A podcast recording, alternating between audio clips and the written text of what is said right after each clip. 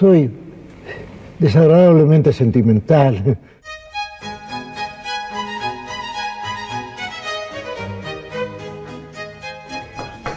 Policía, jodete por no estudiar, le dijo.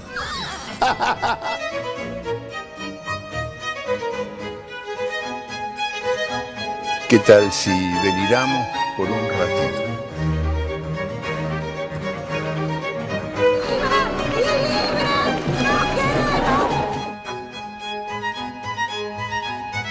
A pensar de todo.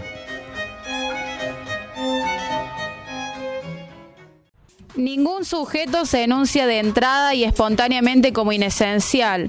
Lo otro, al definirse como otro, no define lo uno, pasa a ser lo uno a lo otro cuando lo uno se posiciona como uno. Sin embargo, cuando no se opera esta inversión de otro en uno, será porque existe un sometimiento a este punto de vista ajeno.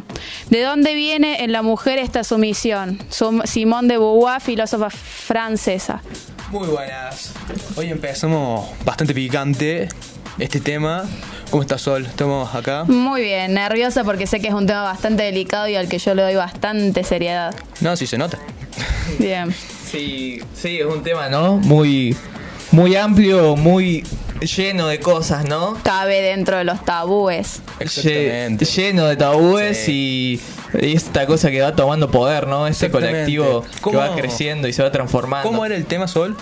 Es feminismo y feminidad. Bueno, hoy venimos a poner en la mesa al feminismo.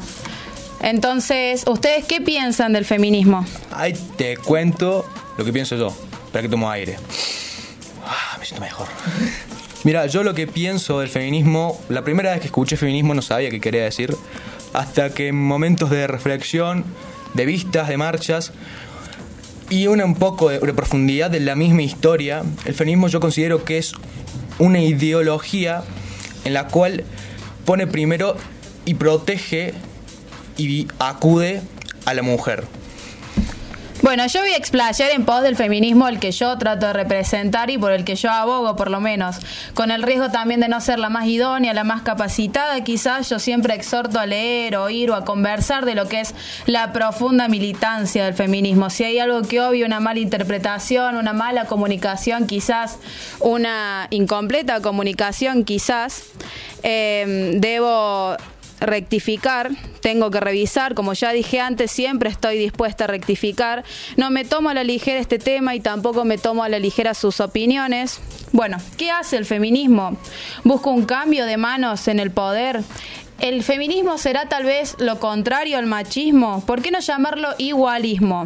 Hay muchos temas, ya sean ramas de la antropología, sociología, psicología, que le atañen a nuestra lucha. Por lo dicho, tendríamos que dejar para otro segmento lo que es el lenguaje y la cultura de la violación, porque son temas clavados en lo que es la polémica actual, ya todos lo sabemos, quizás entren dentro de lo que es los tabúes, son temas muy espaciosos. Entonces, con esto, yo quiero decir que el feminismo busca la liberación del género o identidad que están oprimidos. En nuestro historial, la humanidad, la historia humana ha oprimido todo lo que está construido sistemáticamente como femenino. Es por eso que vemos tratos diferentes para con las mujeres o para con el hombre cisgénero que actúa con feminidad. Incluso dentro de la comunidad LGBT que yo tanto apoyo, hay discriminación y hay crítica para con el hombre que actúa con con feminidad. El feminismo busca entonces la reconstrucción de lo que realmente le concierne a esta identidad. Tener cualidades femeninas no te va a responsabilizar de la debilidad, la sensibilidad por fin va a dejar de ser vulnerabilidad, tan necesaria que es la sensibilidad para reconocernos en los demás. La sensibilidad te da fineza y reconocimiento de que las personas sienten y que está bien hacerlo, ¿no es así Martín? La sensibilidad podría ser un tabú. La sensibilidad en sí es uno de los tabúes, yo creo. En sí que hay que derribarlo y sentirlo, porque cada uno no es sensible. Eso de que no lloré, parece una nenita, ¿no? Y esas cosas. ¿La feminidad será tabú, Martín? ¿O Benja? Podría ser. Digamos, este tema ya de por sí en Argentina en y en otros lugares más es muy delicado. Estamos hablando lo que yo creo, estamos y viendo la historia más atrás, estamos viendo que la mujer es la discriminada de la historia. Si ven bien, en la historia en la antigua Grecia o en Roma era mucho más común tener sexo o una relación sexual con un hombre, porque lo veían al hombre como un par, alguien que podía hablar de política, de estas cosas. Y a la mujer solamente la veían de un aparato reproductor. Bueno, yo voy a ser femenina por cuidar la sensibilidad, por darle la, la importancia que le corresponde. Voy a ser femenina por pelear con fuerza y voy a ser feminista sobre todo por querer desconstruir los conceptos. Ya nuestra posición demuestra una injusticia. Es por esto que no lo llamamos igualismo, que es la duda que nos plantean mucho. Y llamarlo así podría sugerir que es lo contrario al machismo, que queremos que el resto sufra como nosotras sufrimos. Nosotras no somos ni oprimidas ni opresoras. Muy buena. También te quería hacer una pregunta en la que definimos, yo soy bastante ignorante, mm, es lo que, lo que dije, lo que pensaba, nada más. Quiero hacerte una pregunta. ¿Hay distintos tipos de ideologías dentro del mismo feminismo? En toda comunidad política hay discernimiento. Y aparte, y también, ¿y vos en cuál te, en cuál te pones, en cuál te posicionas? Yo soy enteramente feminista, yo trato de ser bastante ecléctica, yo no me considero ni radical, si bien el feminismo es una medida radical, ahí está lo que sería el liberalismo y el radicalismo en el feminismo, yo trato de ser bastante ecléctica. Y alguien me diría que ya esto ya no es feminismo por la desviación, pero alguien que vea al feminismo como un sistema abierto no ve necesario mantenerse a la ortodoxia, porque después de todo, ya lo dijimos antes, que la política es de liberación, es un intercambio de lógica. Entonces, y la sociedad sana es dinámica y es movediza. ¿No es así, Martín? Sí, la verdad es que estoy escuchándote y se me viene una banda de info a la cabeza porque en realidad es algo que está, está poco informado, ¿no? Sobre el feminismo. Y más en los medios masivos de comunicación se habla del feminismo de que un lado de que son personas que están haciendo daño, ¿no? Que Sí. están intentando cambiar algo que en realidad no está tan malo y en realidad todo está tan malo que hay que cambiarlo. Bueno, es que se busca lo, lo malo, buscan lo malo, porque son así a veces lo- los el periodismo o en otros lugares de noticias buscan así, buscan lo malo porque no están de acuerdo, ¿entendés? Y horrible eso. Simón demostró nuestra condición cuando denuncia mujer blanca de hombres blancos y no de mujeres negras. Yo ciertamente soy feminista por mancomunar con ellas y no interpelar dentro de una postura política que ya estaba figurada por el hombre, como lo es el comunismo, el, populismo, que son enfocadas dentro de una medida. Es más, a veces cuando se nos pregunta se nos exige una postura política ya participante como si el feminismo no fuese una postura real. Se nos nombra como moda. Existe, existe el despertar colectivo, por favor, la circulación de, de descreimiento e información. Las mentes se están despertando y es algo que vino para quedarse, no es una moda. Somos las predeterminadas, la derivación constante, las sujetas tácito en oraciones y en la historia, las generalizadas, las histéricas, las chismosas, las falsas, las malas amigas, las primas, las madres, las abuelas, las hijitas, las novias, se nos insulta a nosotras. Y cuando se quiere insultar a un hombre, ya lo habrán visto, se insulta nuestra honra, nuestra sexualidad, nuestro genital, que aparentemente le incumbe. Dicen también, y esto me gustaría tocarlo, dicen que insisten en el capitalismo porque se, ma- se matan por tener pañuelos. Yo, por ejemplo, soy alguien que porta pañuelos y no digo que no tenerlos es ser tibio políticamente hablando. Usarlo por moda es recaer en la tendencia y yo no puedo hacerme cargo de esto porque en todas corrientes hay gente que, que se embandera y mal conceptualiza todas las luchas. Ahí te y una así pregunta. como no, sí. ¿Y vos desde qué lado, al portar pañuelos, desde qué lado te paras? ¿Por qué los portas? porque me embandero en mi lucha. Lucha. ¿Y cómo haces con esos pañuelos para luchar? Es una distinción Una de la lucha. Claro, ¿no? Y siendo esto de que lo nombran capitalismo por usar pañuelos, en realidad es muy loco, porque esto de la opresión a la mujer empezó cuando empezó el capitalismo en sí, ¿no? Sí. Absolutamente, no por eso voy a quitarle legitimidad a mi lucha, porque las cosas que sé y defiendo lo hago porque otra militante feminista me lo enseñó, porque la realidad me ha servido estos contenidos. E incluso este, los pañuelos dan pie a un debate, se da pie de que la cosa se está moviendo, de que la información está llegando. No puedo inutilizar la lucha porque alguien que se embandera y mal conceptualiza la pelea. En el feminismo, ojo, en el feminismo y en todas las luchas existentes, dos o tres personas no representan lo que es una movilización entera. Obvio que contribuimos en el capitalismo porque contribuimos en el mercado y en todo lo que la producción eh, implica, ¿no? Pero hasta el mismo comunismo tiene su patente, sus insignias, su distintivo, ¿no? Lo que estamos a favor es de lo, de lo que no estamos a favor es de un capitalismo que nos explote y vote como una basura. Sí, ese llamado y fabuloso, el que siempre nombran, el patriarcado, ¿no? Mi feminismo latino, por ejemplo, eh, yo esto no lo terminé, no lo puedo terminar de cerrar, comprende al género como un culturalismo y no como inherencia a un genital. El género es cultura, es historia, es sociedad. Eh, son tener un genital no te hace hombre o mujer, son las cualidades que uno va adoptando para reconocerse como tal. Además hay gente, y no los voy a omitir, que no interpela por ninguno de los dos géneros binarios, que no, se reconoce ni hombre ni mujer. Respetamos la diversidad sexual que no nos enseñó el colegio y que ni siquiera lo mencionó. Pese a toda nuestra crianza, respetamos la diversidad sexual.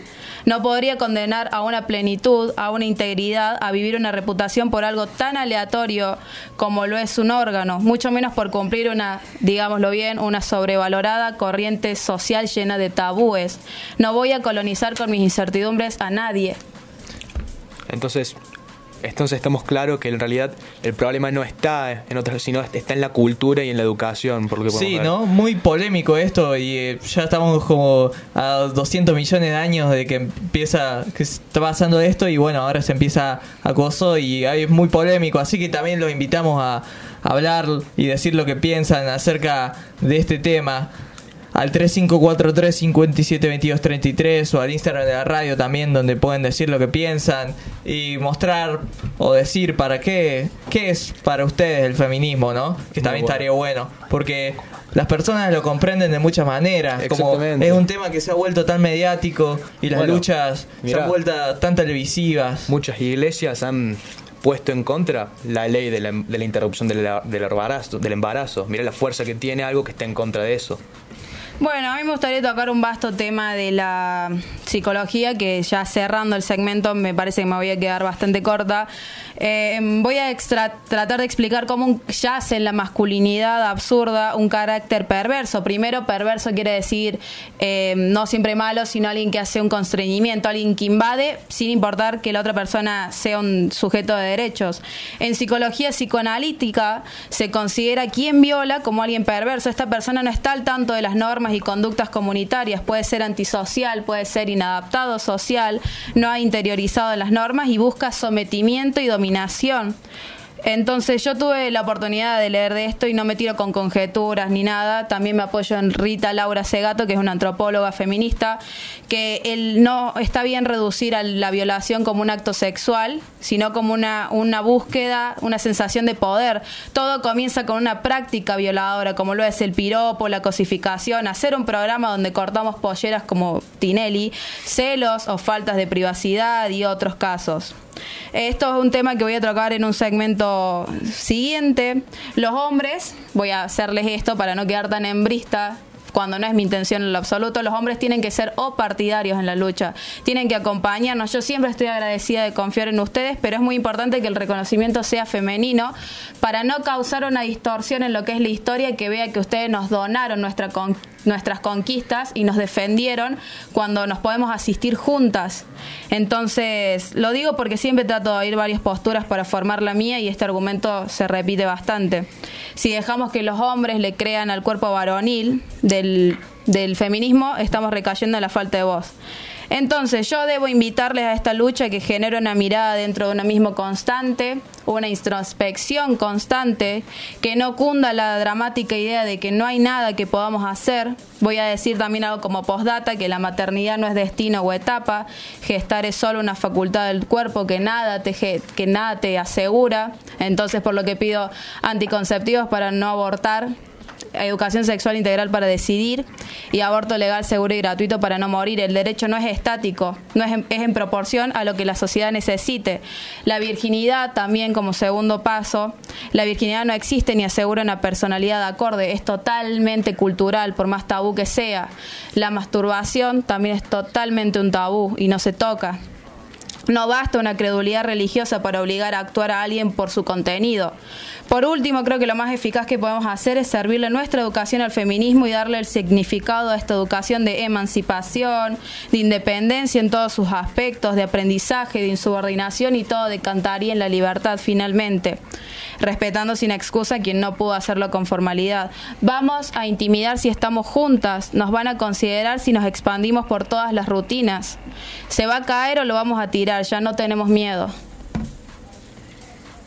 Bueno, bueno, con esto damos por terminado el segmento, así que ojalá que también estaría bueno que después nos comenten si quieren un poco de lo que piensan y también pregunten ver si esto también es un tabú, porque por general casi no se habla. ATR, la voz joven. La voz que te siente. La voz que te invita. La voz que te escucha. ATR, la voz joven. El programa de jóvenes de las Sierras Chicas. Los viernes de 19 a 20. En Radio Curva 106.1 FM. ATR-radio. Seguinos en las redes de Instagram, Facebook y YouTube. La voz que te une. El programa de jóvenes de Sierras Chicas. ATR. De estrellas lo hizo pintor.